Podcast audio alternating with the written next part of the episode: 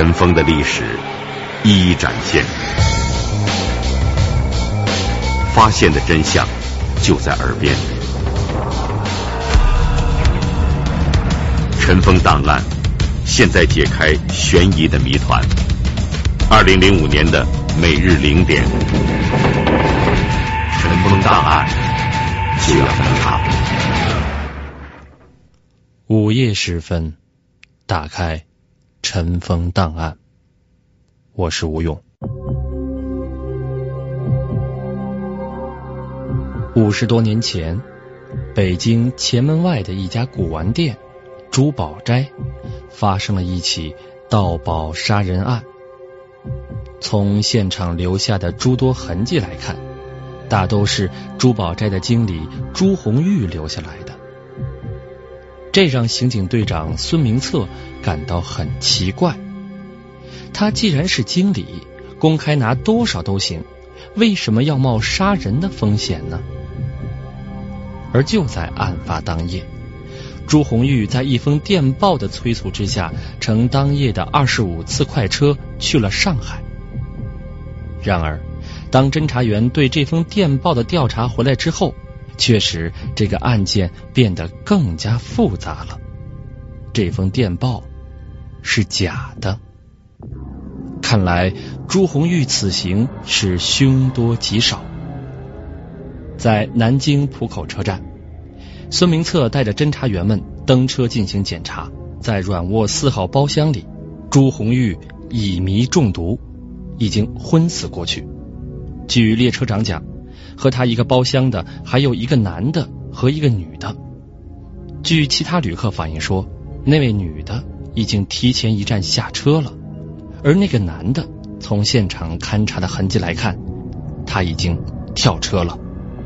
在当地警方和铁路公安处的大力配合之下，刑警队长孙明策和侦查员们在到达南京浦口车站前的一个小站，将这个男的当场抓获。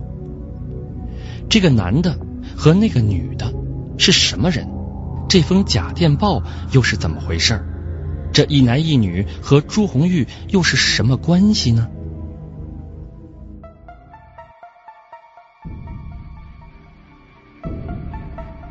一段藏不住的家丑，一个不可告人的阴谋，错综的人物关系。扑朔迷离的案情，尘封档案为您讲述古玩店轶事。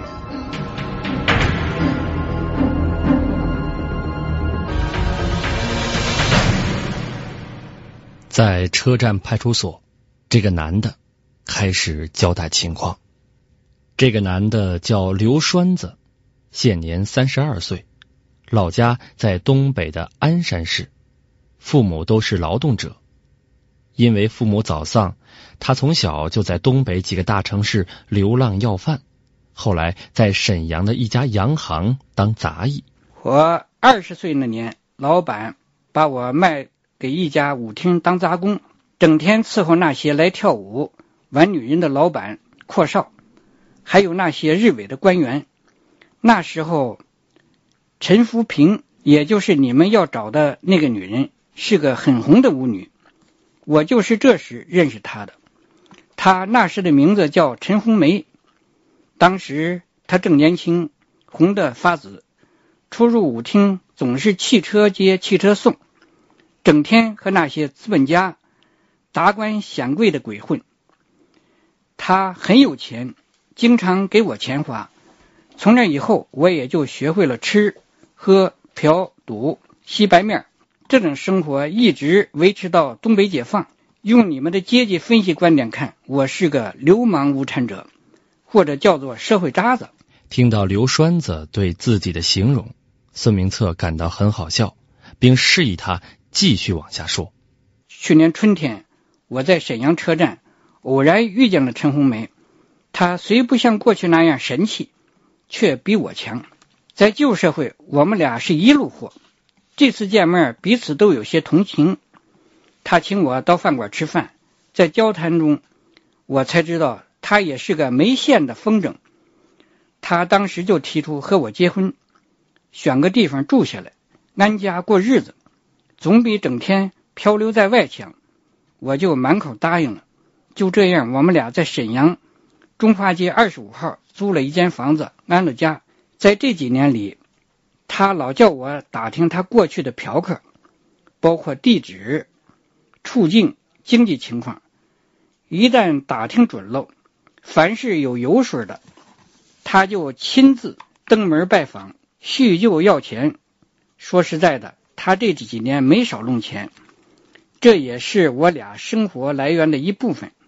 可是老过这种半明半暗的生活也不是常事。去年当地人民政府找过我的多次，给我们介绍工作，要我们做自食其力的人。我们俩过了半生寄生虫的生活，哪儿猫得下腰？在两个月前，我们俩离开沈阳，来到北京，住在德胜店七号房间。一天，我们到东安市场去吃西餐。陈福平碰见他过去的一位嫖客，此人姓杨，叫什么名字我不知道。你认识他吗？我不认识。听陈福平说，他也十多年没见他了。那姓杨的过去在东北开过古玩店，还当过律师，很有钱。十几年前因闹股东纠纷，打了一场官司，输了，一气之下跑来北京。姓杨的。开过古玩店，还当过律师。孙明策觉得这个线索非常重要，但是他怕暴露意图，就没往下继续追问。刘栓子继续交代，在和那姓杨的闲谈中得知，大古玩商朱红玉也在北京，仍开古玩店，而且发了大财。陈福平听到这个消息，高兴极了。回到店里，他告诉我，在日伪时期，他帮过朱红玉的忙。当时朱红玉曾答应事后给他一笔钱，作为帮忙的报酬。可这个朱红玉骗了他。陈福平还说这是个财神爷，如果咱俩有胆子做成这宗买卖，后半辈子生活就不愁了。审讯稍事休息。孙明策利用这短暂的时间，又和家里的侦查员郭林斌通了电话，叫他立即调查沈阳中华街二十五号和北京德胜店七号房间，看看是否住过刘栓子和陈福平。如果住过，从现在起对这两个地方进行秘密控制。如果陈福平出现，立刻盯住他。上述任务力争在第二天早晨五点钟回电话答复。另外，要严密监视杨明生的动态。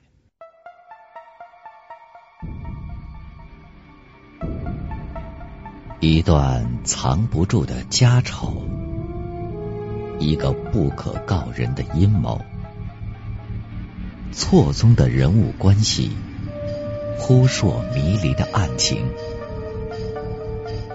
尘封档案为您讲述古玩店轶事。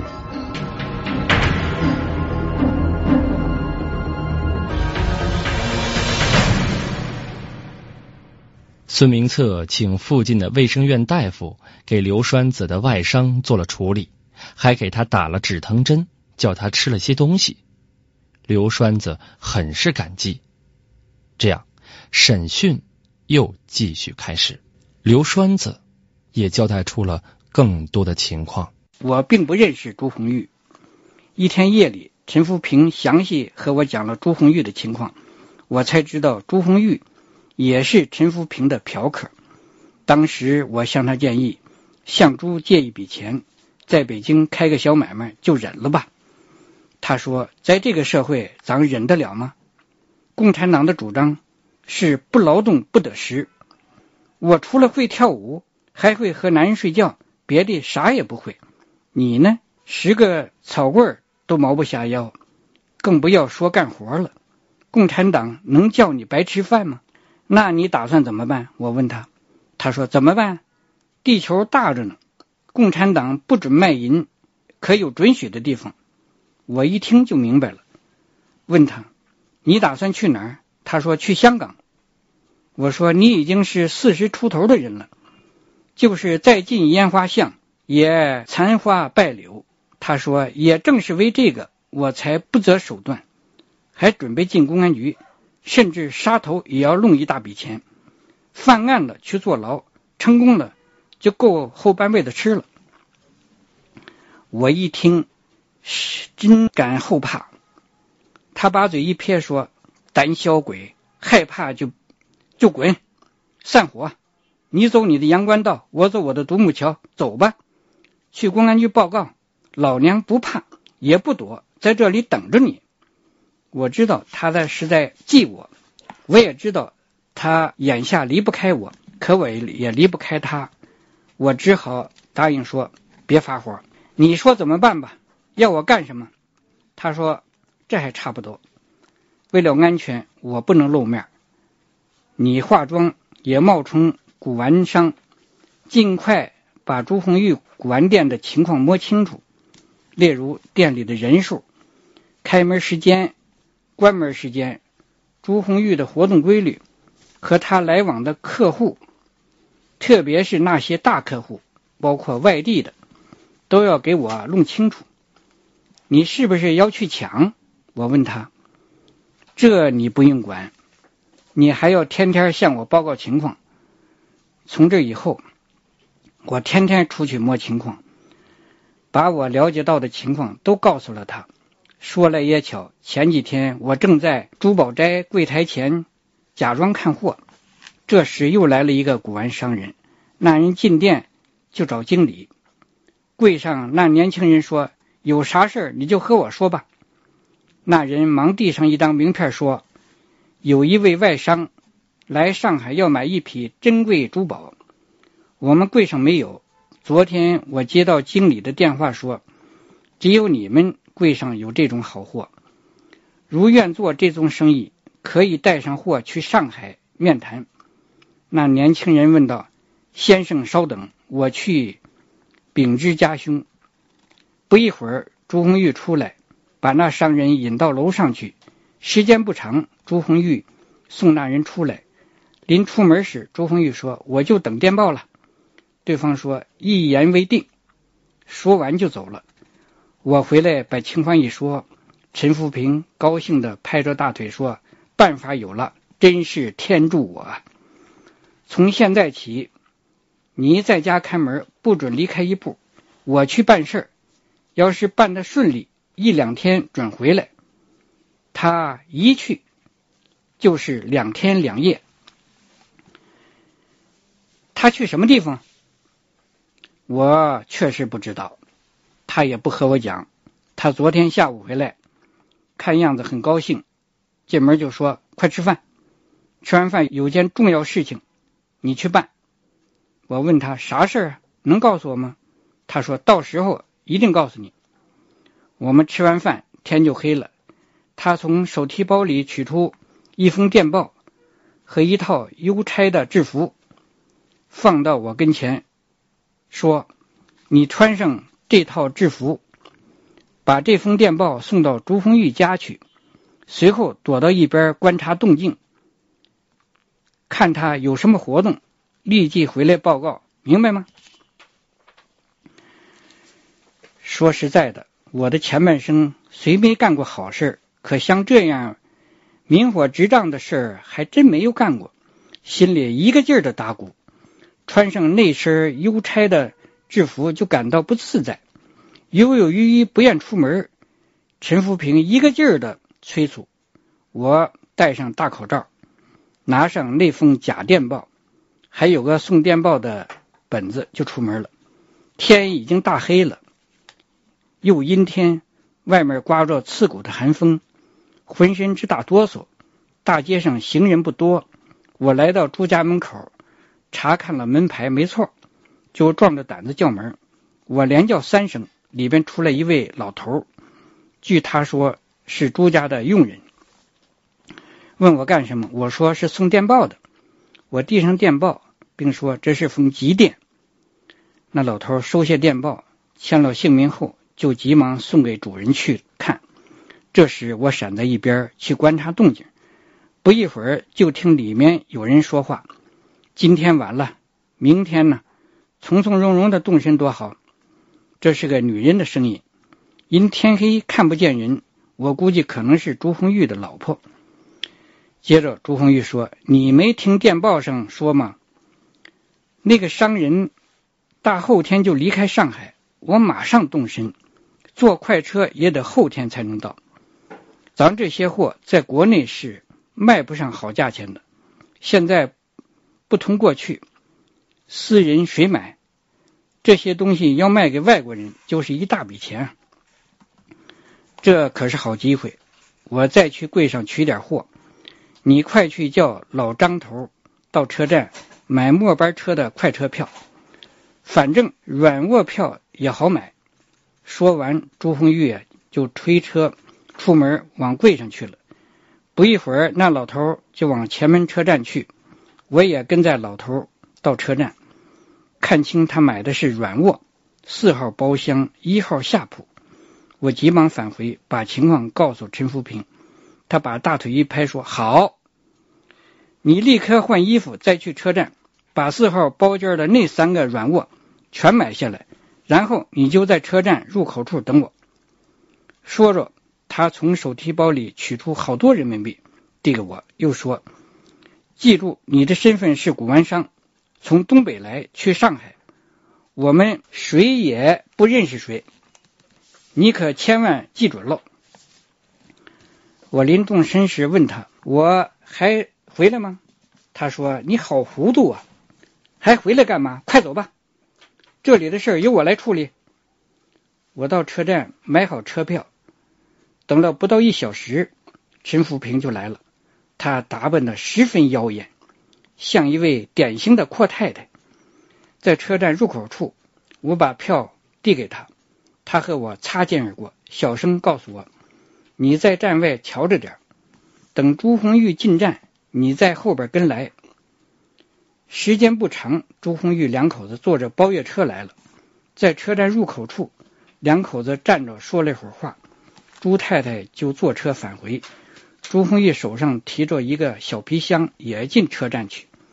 朱红玉穿着讲究，个头不高，却很有派头。陈福平见朱红玉进站，自己早钻进包间，坐在自己的卧铺上。我急跟朱红玉身后，随大批旅客登上车厢。朱红玉走进包间，见他的卧铺对面有一位阔太太，面朝车窗，端正的坐着。朱红玉刚想往自己的铺上放行李，陈福平一扭身，两人目光撞在一起，都吃了一惊，谁也不愿先说话，各自心里想着各自的心事。朱红玉愣了半天，才先开枪：“这位女士，我们好像在哪儿见过？何止见过，恐怕还同过床吧？”朱红玉一听，有些吃惊的说：“这不可能。”你可别记错了人呢。陈福平一笑说：“错不了，你姓朱，叫红玉，伪满时期在沈阳开古玩店，常到乐园舞厅去开心解闷，对不对？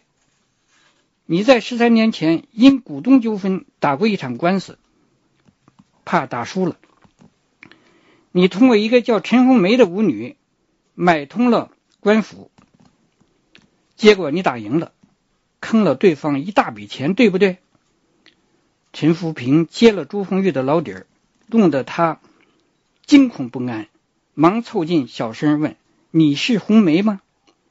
陈红梅狠狠的斜看他一眼，说：“没错。”没想到吧？十三年后的今天，在这儿遇上了，真是天大的巧合呀！怎么样，朱经理，你混的不错吧？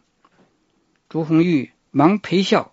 点头说：“托你的福，那场官司多亏你帮忙，不然我朱某也没今天呢。”红梅，你不知道，这些年我到处打听你的下落，想报你的大恩呢，无奈就是打听不着。陈福平把嘴一撅哼了一声说：“别说谎了，谁还不知道你？磁公鸡一毛不拔，而且浑身都是刀子，到处想夸人。你要真有报恩之心，十三年前也不会连个屁也不敢放就跑了。”朱红玉忙解释说：“你别急，今天报恩也不晚吧？”陈福平把脸一沉说：“你想怎么报答？好说。”要多少钱？陈福平情眼一斜说：“我要你给吗？”朱红玉苦笑了一下说：“这都是气话。”说完，这才坐在自己的铺上，不再吭声。陈福平见朱红玉不再吭声，忙转笑容说：“红玉，别害怕，我什么也不要你的，不过和你开个玩笑，我们难得碰在一起。”来说说久别后的情况吧。朱红玉见陈福平态度缓和了，就忙讨好的说：“好，咱们也别干坐着，我去餐车去买点酒菜来，边喝边说，行吧？”陈福平含笑点头：“那好啊。”朱红玉忙提上他那小皮箱走了。我趁机进去问：“我啥时候进来？”火车一开出丰台车站，你就进来。我又出去了。不一会儿，朱红玉买了好多东西回来。火车一出丰台车站，我就到包间来。他们两个人正在吃啊。我向他俩一点头，笑问：“二位去哪儿？”“上海。”他俩都礼貌的回答。陈福平斜看了我一眼，说：“先生。”在旅途的火车上见面就是朋友，来一起喝吧。我说谢谢，我现在需要睡觉。朱红玉向我一点头说：“那就请便吧。”我躺在陈福平的上铺上，就假装睡了，眼睛却飘着朱红玉和陈福平的眼色。他们俩一个健谈，一个能说，一直谈到天快亮了，两个人才借酒劲儿歪倒在。铺上睡了，朱红玉枕着他放珠宝的小皮箱，睡得还挺沉。我想这倒是下手的好机会。可陈福平却眯着眼不吭声。第二天中午，两个人又喝上了。陈福平一个劲儿的劝朱红玉喝酒，自己却不真喝，看样子要动手了。这时我精神有些紧张。不一会儿，朱红玉就躺在铺上不省人事了。这时，陈福平把门拴死，向我一使眼色，我忙跳下铺，把朱红玉放到铺上，给他盖好毯子。陈福平拎着小皮箱打开一看，里边全是珠宝。陈福平懂行，说这些东西足够咱们吃半辈子。陈福平从提包里取出一瓶乙醚，一条白羊肚。手巾对我说：“我从这个车站下车，等火车一开，你就把门拴死，把乙醚倒在手巾上，然后把手巾蒙到他的鼻子和嘴上，随后跳车到这个车站对过那小旅店找我。”陈福平说完，便把朱红玉的身上洗劫一空，拎上那小皮箱下车了。火车一出站，我就按陈福平的嘱咐一一照办了。这就是我们作案的全部经过。以上口供，如有半句假话，你们可以枪毙我八次。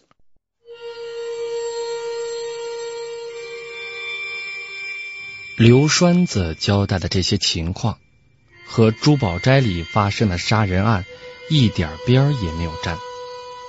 不过，从时间上来看，珠宝斋的案子可以肯定不是他们干的，因为珠宝斋发案的时候，他们已经在火车上了。不过，让孙明策感到怀疑的是，这陈福平初到北京，怎么能够搞到一张假电报，又能够搞到一套邮差的制服，同时还能够想出这么一个周全的办法？看来。这两起案子的背后，还有一个更阴险、更毒辣、更狡猾的阴谋。不过，对于目前的工作来讲，最关键的还是要把这个陈福平，也就是这个提前下车的女人给抓到。陈峰档案，明天为您继续讲述。本案记录人原北京市公安局干部马永臣。本期节目讲述人北京市公安局离休干部刘朝江。我是吴勇，下次节目再见。